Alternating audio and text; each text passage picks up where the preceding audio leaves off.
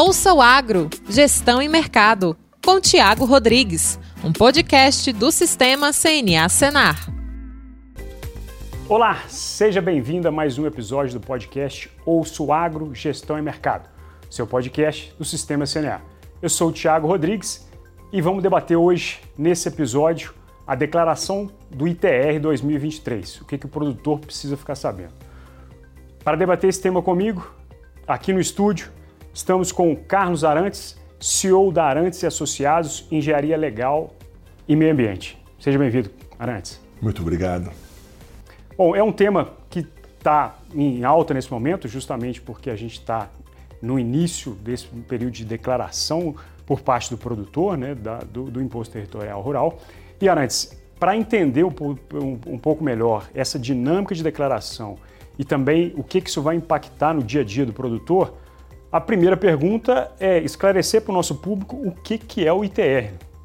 Bom, o ITR é o Imposto Territorial Rural, é o imposto devido por aqueles proprietários rurais tá, que se enquadram dentro dos índices preconizados pela Lei 93, 93, 96. Existem alguns imóveis que são isentos de tributação, mas a grande maioria dos imóveis brasileiros, eles devem uma tributação. E essa tributação, ela tem a ver com o tamanho desse imóvel, grau de utilização tá? e o valor de terra nua.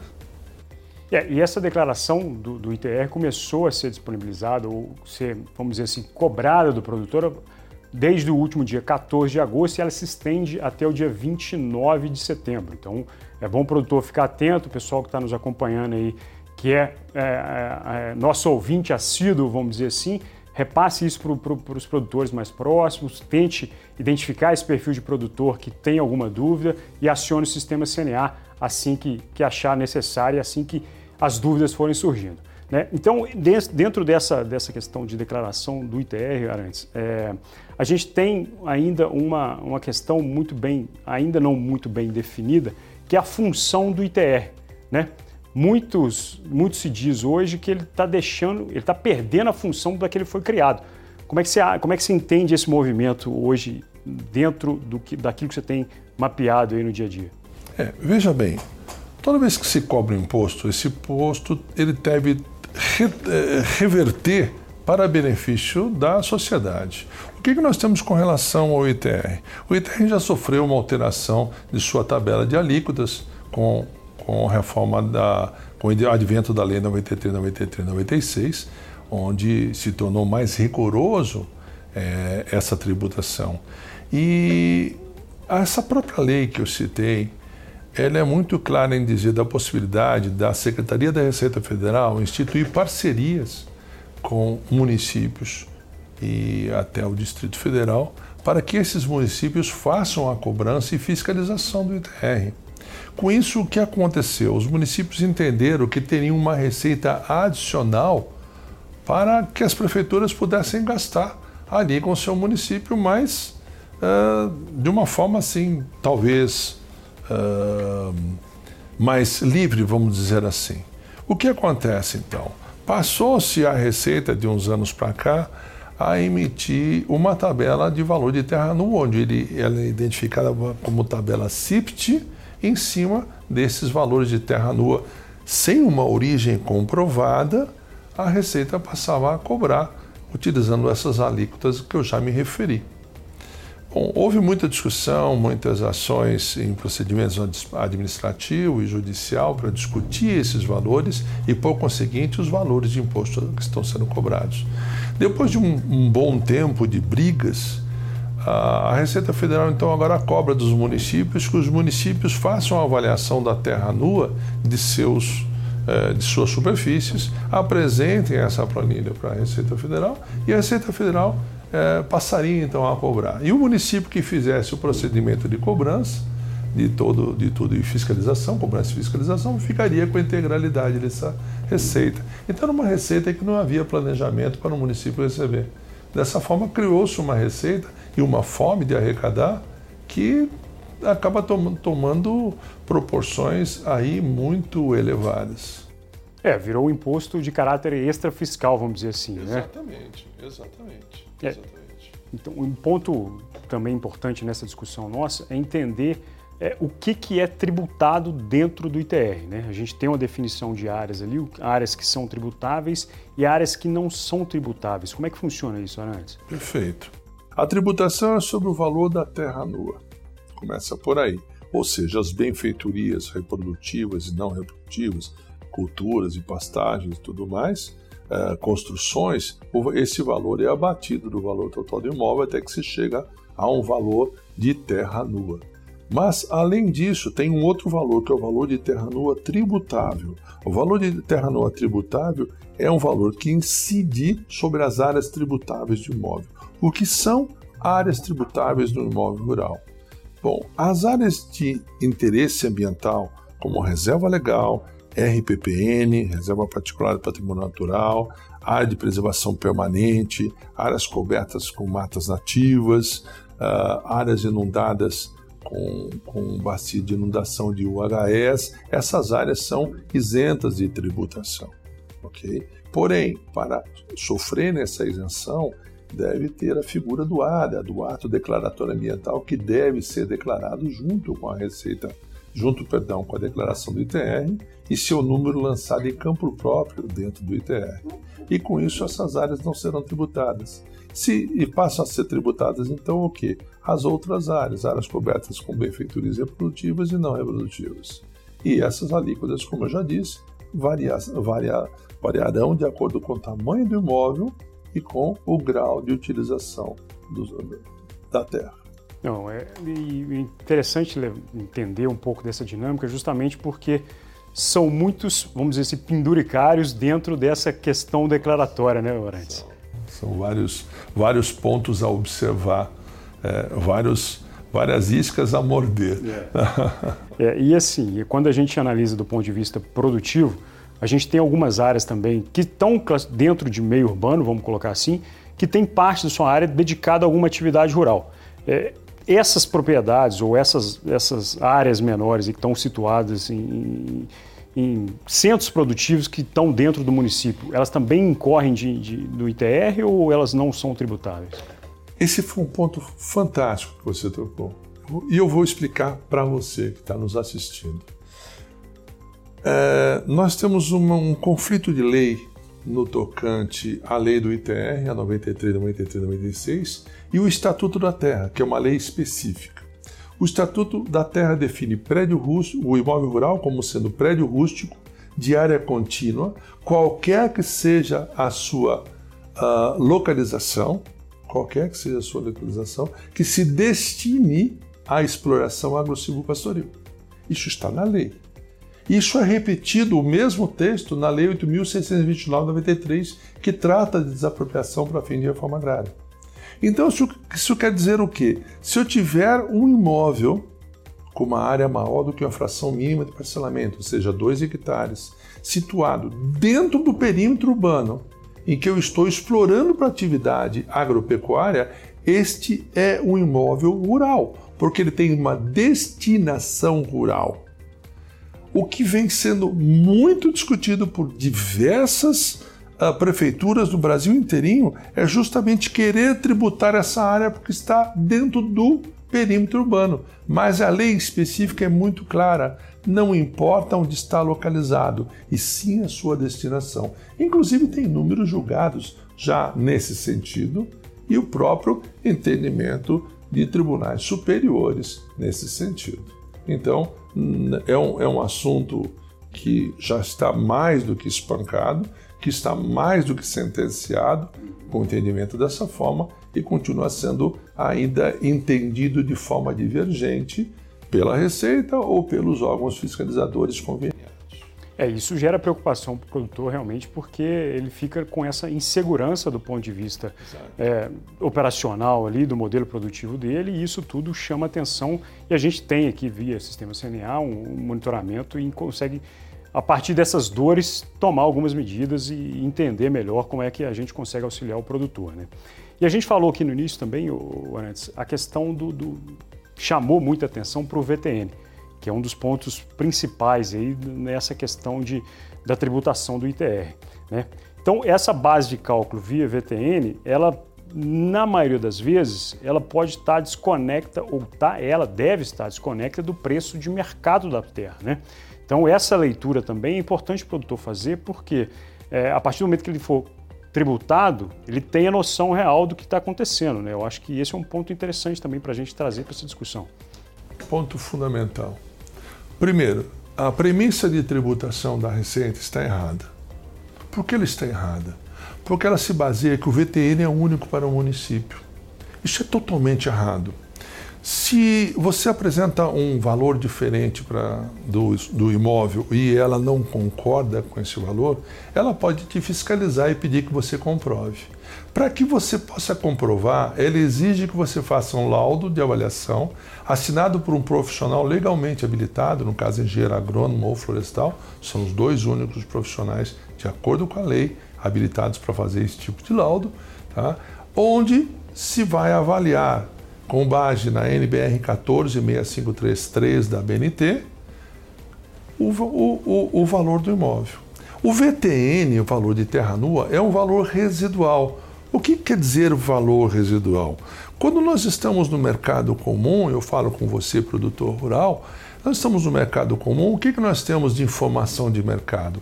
Quanto vale o preço de terra de cana em Ribeirão Preto? Quanto vale o preço de terra de pastagem ali em região uh, de Jati, no Mato Grosso do Sul. Então é o preço médio de terras, não é o preço médio de terra nua, porque não existe mercado de terra nua, nunca existiu e nunca vai existir. Existe uma confusão de terminologias, é coisa totalmente diferente. E a terra nua tem o seu valor calculado da seguinte forma: valor total do imóvel, que é a média do mercado, menos o valor das benfeitorias construtivas, barracões, galpões, estradas, aceros, secas, menos o valor das benfeitorias reprodutivas, culturas, florestas plantadas, eh, eh lavouras, pastagens mais o ativo ambiental e menos o passivo ambiental. Isso está na norma técnica. É dessa forma que deve ser calculado. Então não existe um valor de terra nova único para cada município. E aí a base de tudo, é a base da tributação, onde já começa errado pela Receita Federal. Ela entende isso de forma errada. E por conta disso, existe essa discrepância de valores que estão sendo lançados e que estão sendo cobrados. É, eu, eu, penso aqui um pouco com a, com a cabeça do produtor, o Arantes, como é que ele vê isso, como é que ele vai conseguir enxergar que a situação que ele está sendo tributado hoje não é uma situação real, ou que esse valor de terra nua não está sendo um valor realmente preconizado pela Receita, ou se o município está usando disso de, de má fé. Como é que ele, ele consegue identificar a partir de, de, do próprio documento? Como é, que ele, como é que você vê isso? Não, ele não consegue identificar com base no próprio documento. Normalmente, o que acontece? A declaração de TR ela é, feito, ela é feita de forma não técnica. Uh, uma grande parte de, de, produtores rurais ou declara ele mesmo com o valor que ele bem entende, ou seja, sem fundamentação, ou determina o seu contador que preencha os espaços vazios. Uh, o ITR não, não cabe mais preencher espaços vazios, porque a origem desses valores demanda de uma outra prática, que é a engenharia legal, a engenharia de avaliações. Então demanda de um profissional para fazer a avaliação das terras. Hoje, uh, não cabe mais o proprietário rural ele chutar valor, ele chutar área sem fundamento para uma declaração no cadastro ambiental rural, por exemplo, chutar área sem fundamento para a declaração do, do ato declaratório ambiental, as informações vão cruzar. E, e a hora que as informações cruzarem, isso não vai ter fundamento nenhum. E você vai ter que provar essa distribuição de áreas, e você vai ter que provar esses valores. Só que aí você já fez a tua entrega de declaração. E a Receita Federal, Está previsto na própria Lei 93, 93 96 que declarações incorretas, inexatas ou fraudulentas poderão dar início a uma fiscalização por parte da Receita. E ela virá glosar toda essa declaração e atribuir o valor de suas tabelas, justamente essas tabelas que tiveram origem, sob minha ótica, uh, viciadas. Então, a origem dos dados é viciado, porque entende, o entendimento equivocado do valor de terra nua ser único para o município. Então o proprietário está numa sinuca de bico, em que ou ele se socorre com profissionais especializados que vão lhe orientar uma correta declaração, ou ele vai correr o risco de estar pagando multa, juros e tudo mais a, através de um procedimento uh, de fiscalização, seja ele a nível administrativo, seja judicial, uma execução e tudo mais. Lembrando que numa cobrança dessa, para ir parar no cadinho é dois palitos. E nós proprietários, falo como proprietário rural, também não podemos ter nosso nome sujo, temos que manter nosso nome limpo. Precisamos de empréstimo, além do que a gente gosta de manter o nome limpo. É fundamental hoje em dia, né? principalmente é, do ponto de vista é, de planejamento orçamentário aí para as próximas safras. Né? O produtor está dependendo cada dia mais de, de ter acesso a esse crédito, então trabalhar com o nome limpo é, é fundamental realmente. É, e essa, essa questão para o produtor que está acompanhando a gente aí, ela pode ser melhor elucidada a partir do momento que você identifica essa, essa situação né, dessas cobranças de valores de VTN aí fora da realidade, fora do preconizado pela Receita, o Sindicato Rural é uma porta sempre aberta para esse tipo de, esclarecimento, a Federação de Agricultura do Estado está ali para dar esse suporte e nós aqui da CNA também conseguimos dar o suporte à medida que essas demandas são é, previstas ou chegam a nós, a gente consegue fazer esse tipo de atuação aqui. Arantes, é, a gente comentou no início também a questão do ato declaratório ambiental. Né? Hoje, querendo ou não, a gente tem é, toda uma pauta de sustentável aí vinculada a tudo que a gente faz no agro, né? mas isso aqui não está muito correlacionado a essa declaração pura e simples de, de, do entendimento de fiscalizatório do que, que o produtor tem de área de reserva, do que, que o produtor tem área de, de preservação, preservação na propriedade. Né? É mais um instrumento para que ele utilize como ferramenta para retirar algum, essas áreas do sistema de cobrança. É isso ou tem mais alguma coisa por trás aí? Infelizmente tem. Vamos colocar o seguinte: o, o Brasil tem um problema sério de cadastro. Ele tem mania de dificultar o cadastro. É, se você for para a Europa, por exemplo, existe um número de cadastro. Um cadastro, nesse cadastro tem todas as informações de ponto final. O que, que nós temos aqui? Nós temos o cadastro ambiental rural, que ele parte de uma premissa de uma poligonal de área que diverge do que nós fizemos no georreferenciamento. Você tem o georreferenciamento que você certifica perante o INCRA para ter um CCIR, Certificado de Cadastro de Imóvel Rural. Você tem a Receita Federal, que você declara ah, através do antigo NIRF, agora é, é CIB, tá? E, e tem o ADA, que seria para comprovar perante o IBAMA essas áreas ambientais. Só que vamos analisar essas quatro ferramentas bem interessantes. O georreferenciamento é obrigatório que se faça uh, dentro de prazos, previstos na lei, na lei inclusive que alterou a lei de registros públicos, e a metragem diária utilizada no georreferenciamento tem quatro casas após a vírgula. A declaração do ITR ela tem uma casa após a vírgula. A declaração do ADA ela tem três casas após a vírgula. Tá? E a do INCRA era duas, agora passou para quatro. Vocês estão de brincadeira. Além do que, os campos não são os mesmos. Com exceção do ITR e do, e do ADA, os campos são os mesmos. Mas no CAR, não. Então, para que, que serve o ADA e o CAR? Se nós vamos ter, vamos ter campos diferentes, com certeza com informações diferentes, que as áreas não vão bater, para causar mais confusão, para colocar o produtor rural em xeque-mate, eu acho que está tudo errado. Então teremos que ter um cadastro só. Quem seria o órgão que iria cuidar disso? Não sei. Uh, temos um outro grande problema, e eu vou falar do ADA, mas eu vou aproveitar que a gente está aqui e vou trazer outros problemas que nós temos também. Tá? Então, estou falando para a nossa classe de produtores, são meus colegas de produção estão sofrendo a mesma coisa que eu. Quando a gente leva para averbal, para registrar qualquer documento na, na matrícula, o cartório agora se arvorou como o fiscal ambiental. Ele exige que você tenha o cara averbado e não só de forma ilegal, ele exige que a reserva legal esteja averbada. Eu digo ilegal porque ele afronta a lei. claramente. O Código Florestal, Lei 12651 de 2012, é, diz de uma. A redação dele é muito clara com relação a isso. O imóvel, com relação à sua reserva legal, deve estar inscrito no CAR. Ponto. Não fala que tem que averbar na matrícula. Ademais, existe as isenções, a questão de área de uso consolidado, o artigo 68, aquela história do aspas, direito adquirido por haver desmatado de acordo com a legislação da época. Para o cartório isso tudo não interessa. Então o que acontece? Nós somos fiscalizados pelo cartório, que nunca foi um órgão fiscalizador, mas agora virou. Não, porque ele acha que deve ter. Isso não pode acontecer. Essa insegurança jurídica tem que parar um momento. Aí nós temos o IBAMA, que seria quem fiscalizaria a parte ambiental. Aí eu estou de acordo. Aí eu estou de acordo. Mas se nós temos o CAR, que é fiscalizado pela Secretaria da Agricultura agora, e o, e o, e o ADA pelo IBAMA, quem fiscaliza o quê? Que língua nós estamos falando? Para que, que serve o ADA?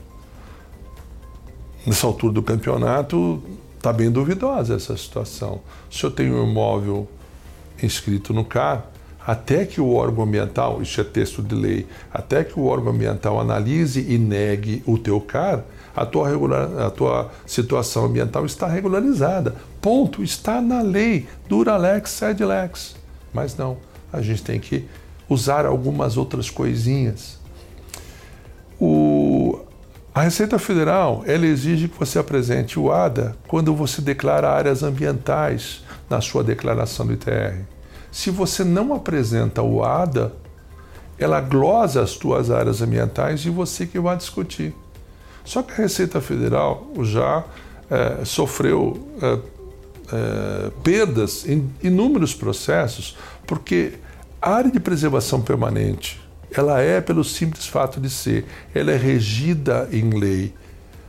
Tá? Então o Código Florestal ele diz como a área de preservação permanente ela é, seja ela de área de preservação permanente de córregos, rios e presas, como de topos de morro, de encostas e tudo mais. Então está muito clara a figura da área de preservação permanente. Se ela existe no imóvel, eu estou dizendo que ela existe, então ela existe ponto. Você não está satisfeito? Manda o IBAMA lá fiscalizar e ver se essa área existe lá ou não. Sim. Até que isso ocorra, não tem o que se fazer. Mas não, a Receita não, não aceita. Então, para evitar essa demanda, que às vezes é custosa, você vai de depender uh, de auxílio técnico especializado, às vezes até de auxílio jurídico especializado, façam, preencham o ADA e entreguem junto com a declaração do ITR agora no máximo dia 29 de setembro. Porque o ADA tem que refletir aquilo que você declarou de distribuição diária na sua declaração do ITR. Tem que ser exatamente igual. Se for diferente, pode haver problema. Só que, vamos lembrar, o ADA tem três casas, salvo o melhor juízo, e a Receita Federal e a declaração do ITR tem uma casa, após a vírgula. Então, os valores às vezes não vão ser exatos, mas vão ser próximos. Então dá para dá para cumprir essa exigência. É, o que, o que a gente está tentando passar de mensagem aqui é justamente o produtor ficar atento para essa série de questões que estão envolvidas. Do, do, a, a gente puxou um gancho só pela declaração do imposto territorial rural, né? E tem muita coisa por trás aí. Então, essa, toda essa parte é, que o produtor tem que se, se municiar aí com informações do cadastro ambiental rural, com as informações do valor de terra nua, com as informações de, de que a avaliação técnica de aptidão da sua área está tudo certo, para que você tenha essa segurança na hora de realmente estar tá pagando por aquilo que realmente é, é, isso tudo é o que a CNA defende aqui, é o que a gente está tentando passar nesse podcast, que está chegando ao final, né? A, a conversa está boa, mas a gente está com o tempo aqui já avançado. Eu queria agradecer antes a sua participação, deixar a CNA de portas abertas aqui para futuras discussões, porque o tema é bom e dá para a gente repercutir bastante ele. Eu agradeço muito o convite e agradeço muito a audiência. É, sei que eu estou falando para colegas produtores rurais, então é sempre muito agradável e, e muito fácil conversar. a gente sabe, sabe onde o sapato aperta, né? E a gente vem trabalhando com isso daí já há bastante tempo. E a CNA sempre foi é, a nossa líder nessa área e não há de ser diferente. Né? É, os sindicatos rurais são as nossas portas de entrada com a CNA, estão sempre juntos.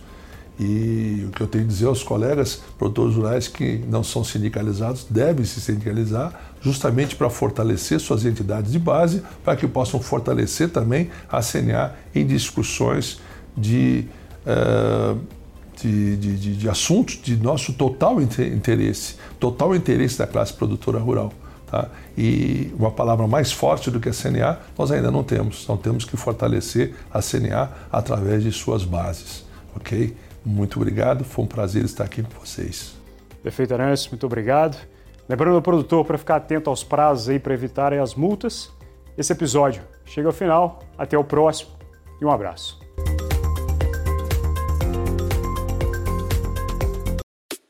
Ouça o Agro, Gestão e Mercado, com Tiago Rodrigues, um podcast do Sistema CNA Senar.